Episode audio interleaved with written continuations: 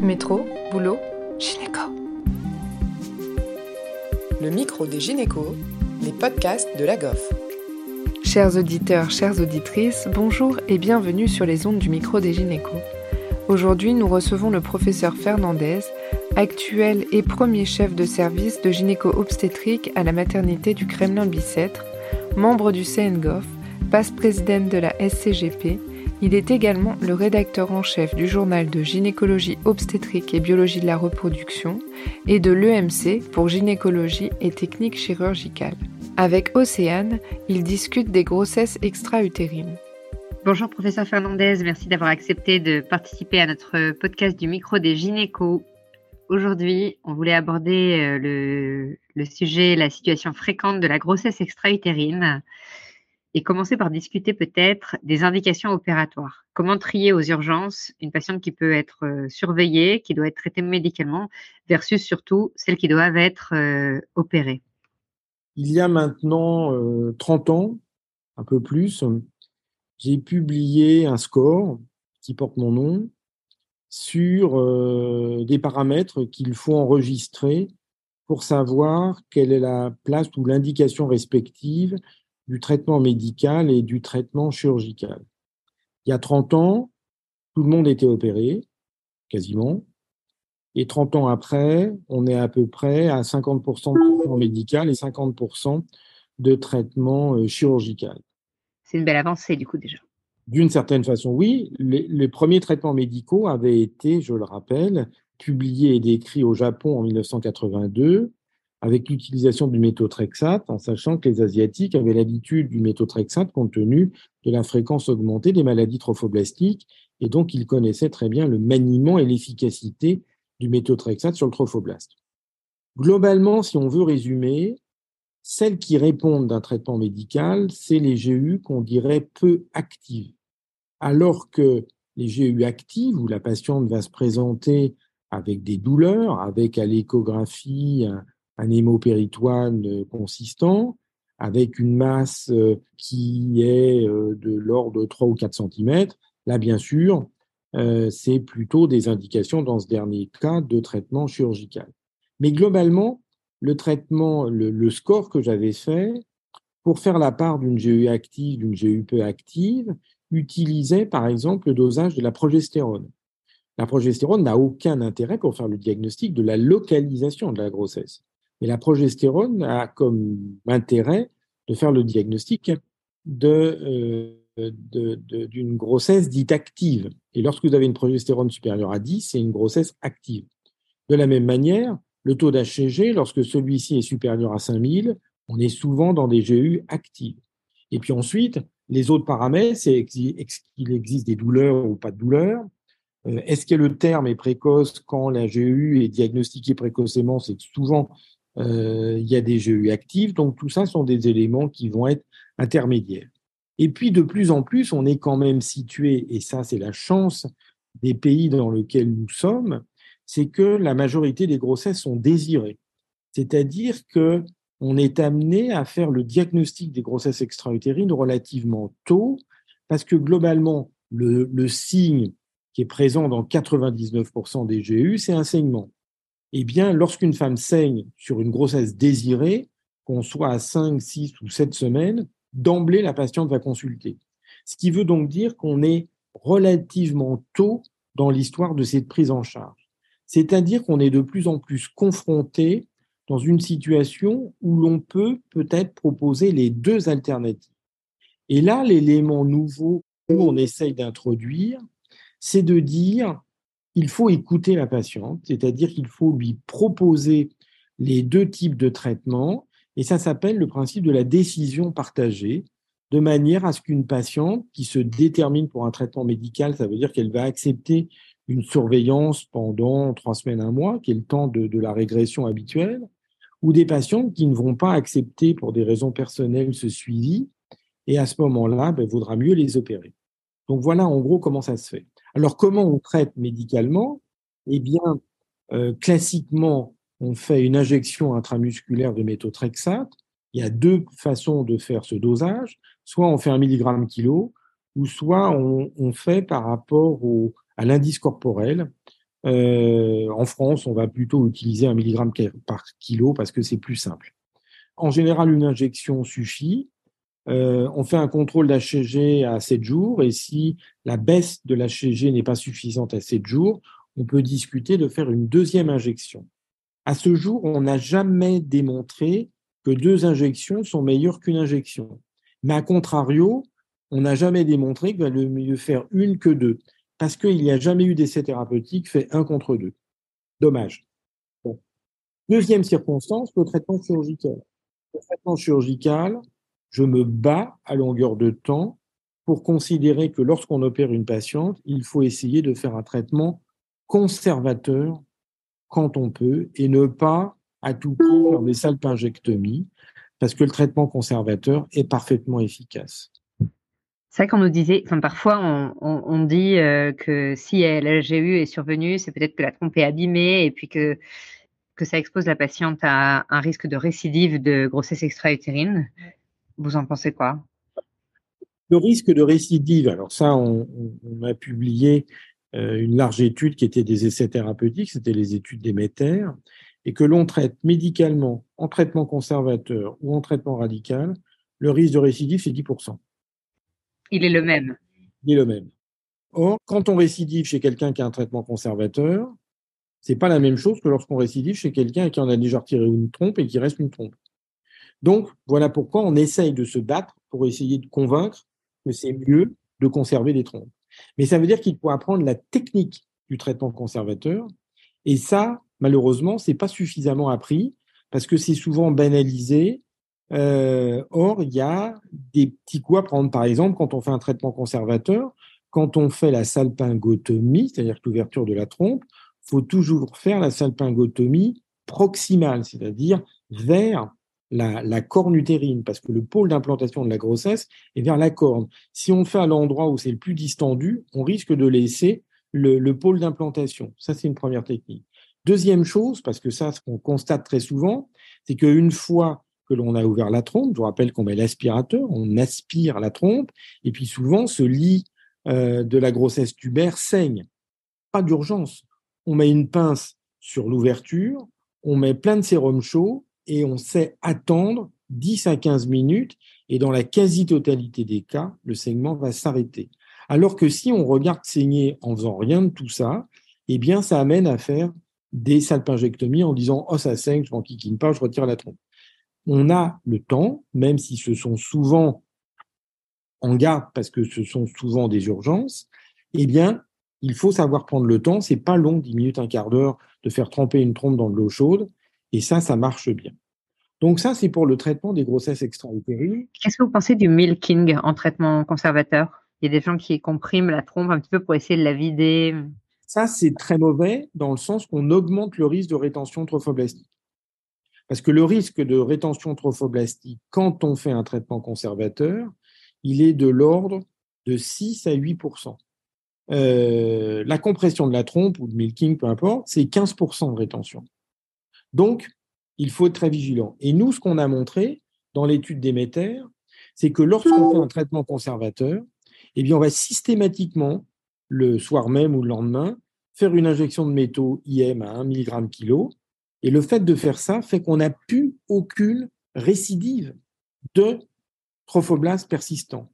C'est-à-dire qu'on va surveiller de principe, mais on va jamais faire de méthotrexate en rescue ou de prendre le risque de voir arriver une patiente avec une hémorragie secondaire parce qu'il y a du trophoblaste qui est resté et qu'on n'a pas fait le diagnostic de cette rétention trophoblastique.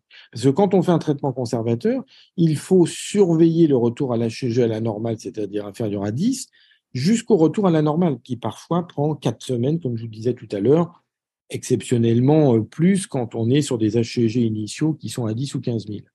Donc, voilà. Alors, par contre, quand on a une grossesse ectopique avec un embryon, parce que ça peut tout à fait arriver, là, c'est vrai que la tendance est plutôt de faire, de ne pas faire de traitement médical d'abord, et de faire plutôt une salpingectomie. Alors là, ce que je viens de vous dire, c'est vrai pour les grossesses tubaires. Et puis, il existe plein de grossesses extratubaires, qui sont des grossesses dans la corne de l'utérus, qu'on appelle les grossesses interstitielles. Et contrairement à ce que les gens croient, c'est pas ce qu'on appelle les grossesses cornuales. Les grossesses cornuales, c'est sur des malformations utérines où il y a une corne utérine indépendante du l'utérus, donc c'est pas la même chose.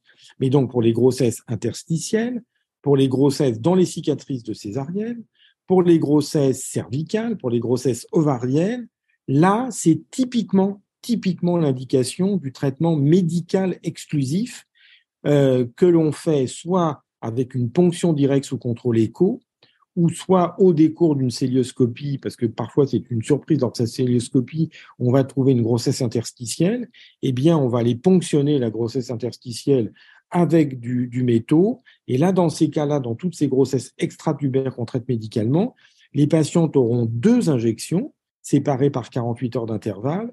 Et si le taux de progestérone est supérieur à 10, on va proposer en adjonction un traitement par de la mifepristone, donc cette, euh, cette SPRM, donc qui est utilisée dans l'IVG standard et qui va complètement bloquer les sécrétions de progestérone et qui est un élément additif très efficace pour majorer les chances de succès de ce traitement médical qui sont pour ces grossesses euh, non tubaires vraies dans 95 à 100% des cas. Et vous pensez quoi de l'injection de méthotrexate in situ? Moi, je suis très pour. Euh, puisque initialement, il y a 30 ans, un peu plus, c'est ce qu'on faisait.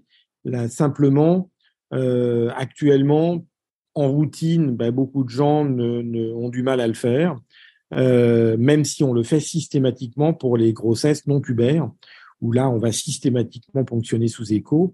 Mais je n'exclus pas, mais je n'ai jamais réussi à monter l'essai thérapeutique, de comparer in situ versus intramusculaire. Mais sur mon expérience de l'époque d'il y a plus de 30 ans, eh bien, ça marchait mieux en in situ qu'en intramusculaire. J'ai jamais réussi à convaincre qu'il fallait systématiquement ponctionner, alors que la technique, elle n'est pas compliquée. C'est pas plus difficile de ponctionner une grossesse ectopique que d'aller ponctionner un follicule pour récupérer un ovocyte dans le cadre de la PMA. Vous utilisez quoi d'ailleurs comme euh, cathéter si vous, si vous faites une aspiration in situ? On utilise des aiguilles de ponction FIV. Vous disais 17 gauges de diamètre. Pour le, 17 gauges. Ok. Et concernant l'information euh, préopératoire aux, patientes en, cas de célioscopie, du coup, pour prise en charge euh, chirurgicale, vous avez l'habitude de la formuler comment? D'abord, on leur explique pourquoi il faut les opérer. Donc, par option avec le traitement médical, parce que malgré tout, beaucoup de patientes qui viennent parfois avec le diagnostic de GU parce qu'elles ont fait une écho en ville, donc elles se sont pour certaines informées euh, sur Internet quels étaient les traitements. Donc, lorsqu'il y a une indication opératoire, on va leur dire pourquoi. Et puis ensuite, comme toute célioscopie, on va leur dire, parce que c'est une célioscopie, puis on va leur dire qu'on va profiter de la célioscopie pour regarder l'état de l'appareil génital, pour savoir comment est la trompe contralatérale, euh, qui est un élément de pronostic ultérieur. Parce que dans les GU, il faut séparer la GU révélatrice d'une fertilité, chez une patiente qui n'a jamais eu de difficulté et puis qui, par manque de chance, fait une, GU, ou la GU qui survient dans un contexte d'infertilité pas encore très bien exploré ou autre. Donc, on peut dire que la célioscopie, on va en profiter pour faire un bilan complet. Le risque de GU, c'est en premier le tabac, qui est le premier facteur de risque de GU, et puis secondairement les antécédents d'infection génitale.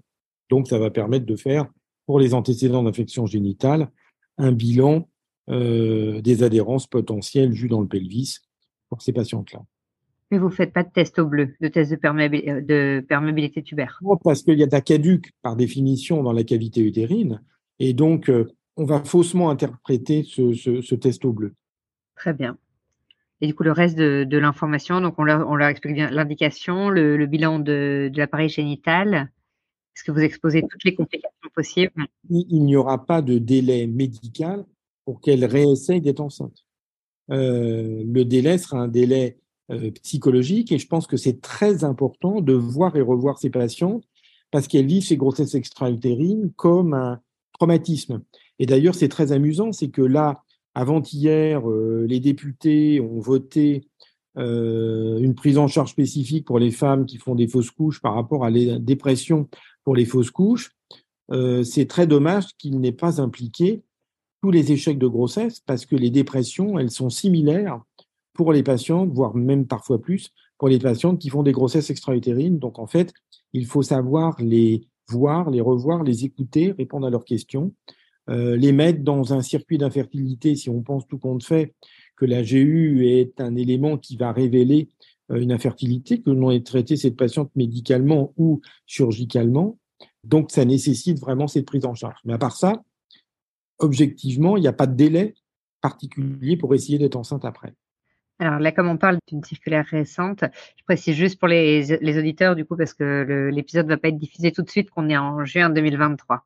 Est-ce que vous les informez de toutes les complications possibles? Est-ce que vous sélectionnez celles qui vous paraissent importantes? Euh, comment, vous formulez les choses? Partie des chirurgiens qui ne vont pas dire que lorsqu'ils vont faire une célioscopie, ils peuvent tuer la patiente.